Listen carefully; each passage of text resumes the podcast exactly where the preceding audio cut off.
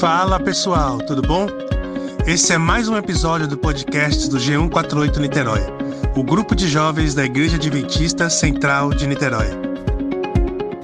Fazemos vários encontros semanais para discutir e aprender um pouco mais da palavra de Deus. Quer saber mais sobre nós? Procure a gente no Instagram, arroba G148 Niterói ou no Facebook e vem participar ao vivo conosco.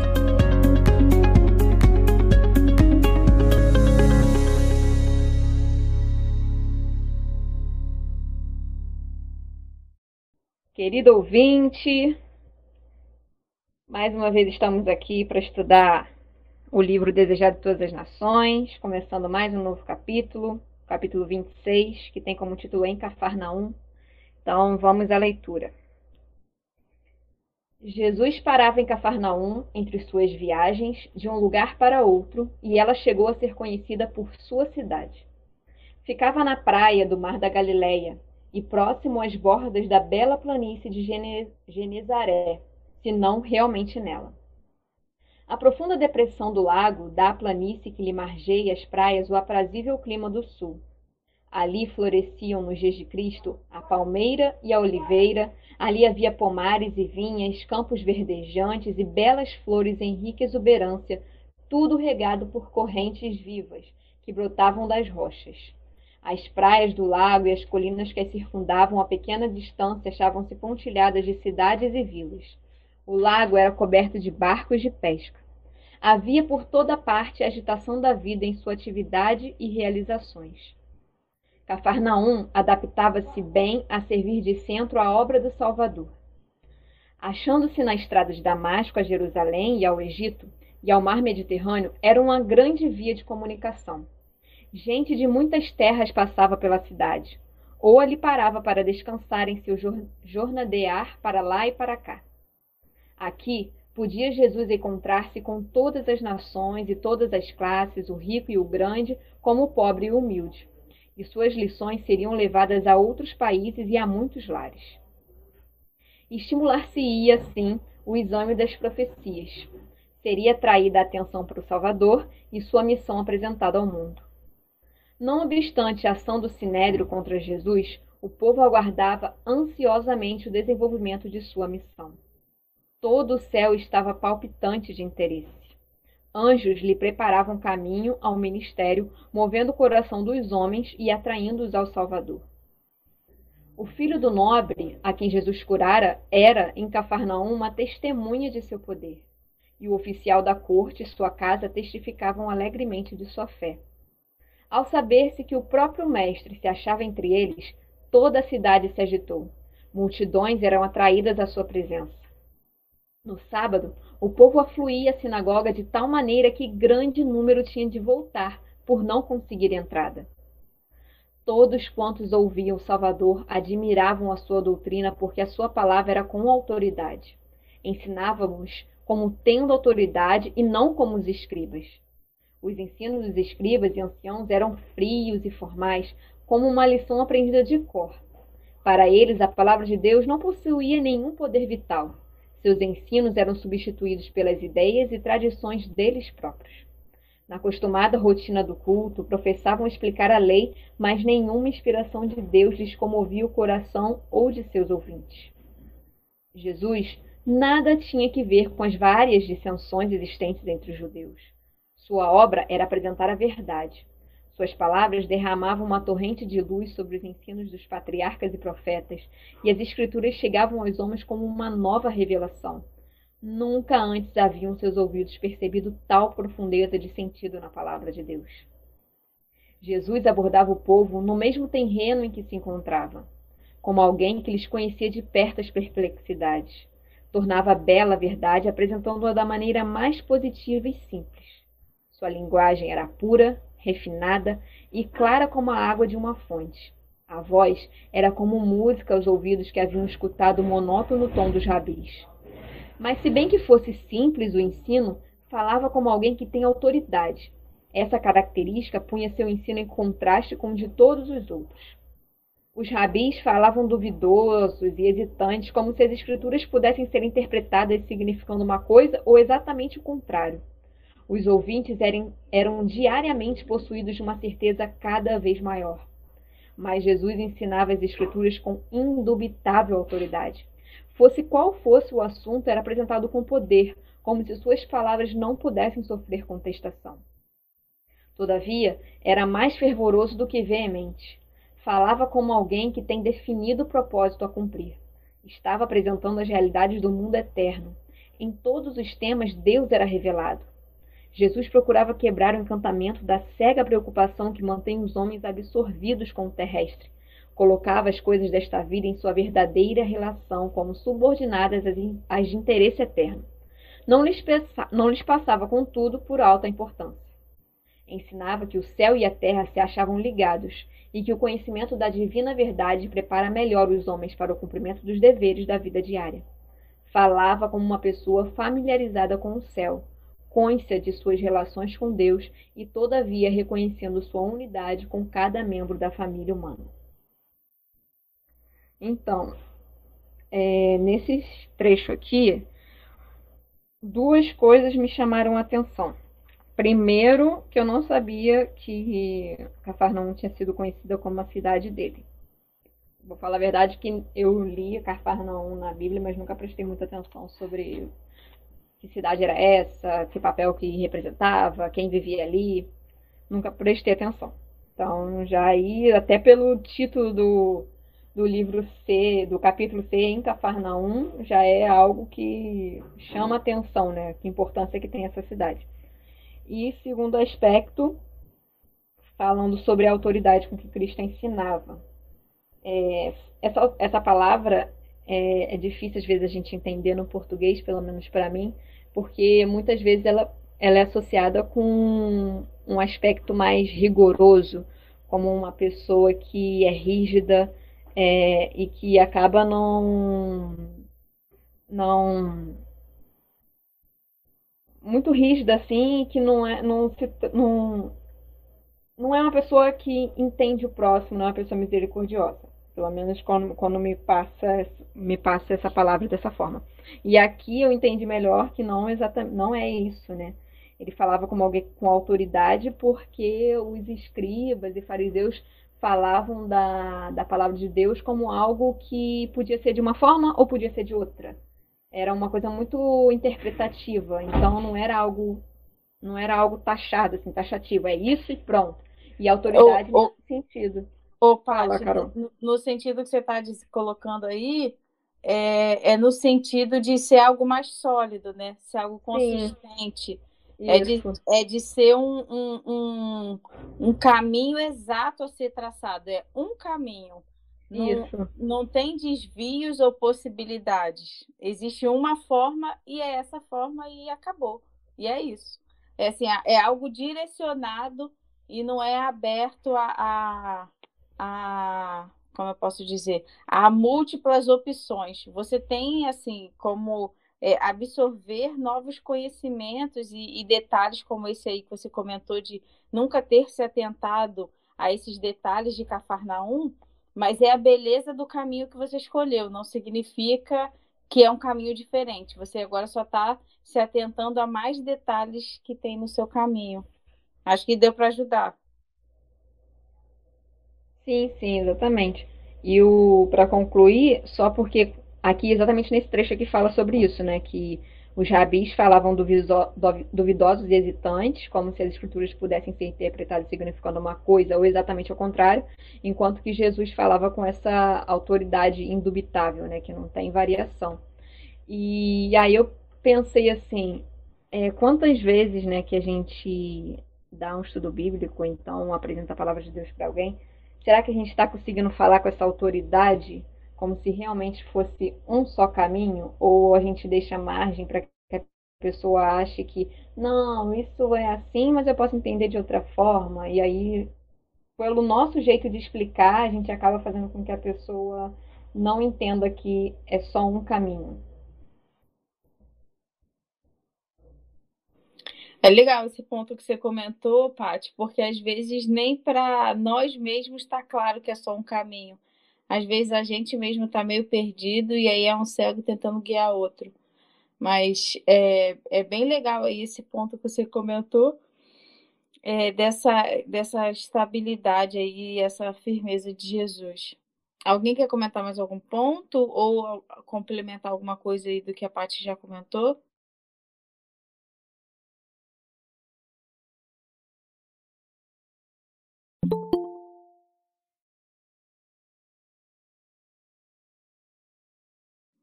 Eu destaquei alguns trechos aqui que me chamaram é, a atenção. É, já mais para a parte final, ah, deixa eu ver, um, dois, o, o terceiro, de trás para frente, o terceiro parágrafo é, é que fala seguinte, fala o seguinte no finalzinho do parágrafo. Nunca antes haviam seus ouvintes percebido tal pro, profundeza no sentido da palavra. E aí eu fiquei pensando que eles colocam aqui é, como, de certa forma, me sou ruim, assim. Mas eu acho que a gente sempre vai conseguir ir mais profundo na palavra de Deus. É, claro, né, que também é, essa questão de profundidade é uma escolha pessoal da gente querer se aprofundar, que a palavra de Deus também está na mão de todos e aí cada um escolhe o quanto quer se aprofundar. Mas eu acho que essa é a beleza também do, do evangelho, é essa, é essa possibilidade de estar tá sempre vendo mais coisas profundas e, e assim, fazendo é, a associação que, que eu já tinha comentado anteriormente, de ver mais detalhes desse caminho, de ver mais detalhes é, desse caminho que é Cristo, vendo mais detalhes da sua personalidade. Então, olha quantas coisas a gente é, percebeu de, de, sobre, sobre a pessoa de Jesus, né? Então, além desse, de, da, do que a parte comentou de falar com firmeza, tem outro ponto que fala assim, é, é, o, é bem o iníciozinho do último parágrafo. Falava como alguém que tem definido o propósito a cumprir. E aí eu fiquei pensando nessa frase. Como que quando a gente, como ser humano, tem um, um propósito claro na nossa mente, é, a nossa postura muda, a nossa forma de falar muda. A gente não pode é, esquecer de qual é o nosso propósito, de, de quem nós pertencemos também. Isso aí tudo tá, tá ligado a, a alguns PGs, a gente já comentou sobre isso, é, alguns PGs atrás, é, de que isso está ligado à nossa identidade. Então, quando eu entendo o meu propósito, Deus, é, eu deixo, eu permito Deus revelar na minha vida qual, qual é o propósito dele para mim, eu tenho mais firmeza e segurança. E aí é, é, é nítido para outras pessoas poderem é, ver isso também. Então aí é mais um, um detalhe aí da personalidade de Cristo que a gente aprendeu hoje. É, e aí, assim, pensando na, na pessoa de Cristo, tem outro ponto aqui que eu achei legal, é que fala justamente do seguinte: Jesus abordava o povo, e aí vai falando um pouco de como Jesus abordava e aí vem, vem com a seguinte é, descrição: tornava bela a verdade, apresentando-a de maneira mais positiva e simples. E isso é, é um ponto também super interessante. É, quanto mais claro, nítido, simples, é melhor para a gente passar o evangelho para outras pessoas. Às vezes a gente quer rebuscar tanto, quer fazer um negócio tão sofisticado. Eu sei que, que o evangelho é, é, é, ele ao mesmo tempo que é simples, mas é um simples que com camadas, que você pode cada vez é, aprofundar mais. É, mas apesar disso, quanto mais simples e claro a gente for, melhor para as pessoas entenderem e para nós também processarmos a, as informações e, e, trazer isso de, de forma prática e, e vívida também para os nossos dias. É, alguém quer comentar, pessoal? Senão eu vou ficar aqui tagarelando sozinha. Queria que mais pessoas aí comentassem também o que, que eles perceberam e, e o que, que a gente pode é, aprender é, o que mais a gente pode aprender de características de Jesus e trazê-las trazê para a nossa vida? Acho que também a coragem que ele tinha de falar, né? Aquilo que ele precisava falar, né? Que tinha a ver com o propósito dele. Isso é muito importante, né? A gente não ter medo, assim, de, de se posicionar, né? Que eu acho que hoje em dia, cada vez mais as pessoas têm medo de se posicionar, porque tem essa coisa de, ah, é, né? Cada um tem sua opinião, e tem que guardar para si, porque se falar, de repente você vai né, desagradar uma outra pessoa. Então tem, eu acho que hoje em dia tem muito esse medo da, das pessoas darem sua opinião, assim, sabe? Porque sempre parece que ah, tem, vai acontecer algum conflito. Então as pessoas elas é, elas evitam muito conflito hoje em dia, assim, eu acho, sabe? Ainda mais assim ao vivo, né, pessoalmente. E Jesus, como ele tinha esse propósito, né, de passar a mensagem, ele, ele era muito corajoso, né? Assim, acho que isso é muito legal também para dar uma inspiração para gente, sabe? Sensacional o ponto que você colocou. Porque a gente vive no, momento agora em que todo mundo tem uma opinião. Se você perguntar, todo mundo tem uma opinião sobre qualquer assunto. Mesmo que a pessoa não seja a pessoa mais estudada e de causa, ela tem uma opinião da, que ela leu alguma coisa na internet, que ela viu de algum lugar. Todo mundo tem uma opinião e todo mundo quer falar, mas também tem medo do julgamento. E aí, alguns assuntos que a gente é, tem certeza do, do, do, correto, da forma é, da verdade revelada é, na Bíblia de alguns assuntos, a gente às vezes é, fica como, como a, a Fê comentou, não querendo criar tumulto ou magoar as pessoas e a gente acaba não falando. Mas aí, pensando nisso que você trouxe, que é um ponto assim excelente, porque é algo que a gente vive hoje, é, é muito aplicado ao que a gente vive hoje, é, tem um, um tem uma questão aí chave, que é justamente a gente aprender a, a fazer como Jesus fazia. Porque olha quantas coisas interessantes a gente a gente viu. Olha, Jesus falava com profundidade, de forma clara, de forma simples. Jesus é, falava com, com a firmeza de alguém que sabia o seu propósito, de que alguém que sabia quem era.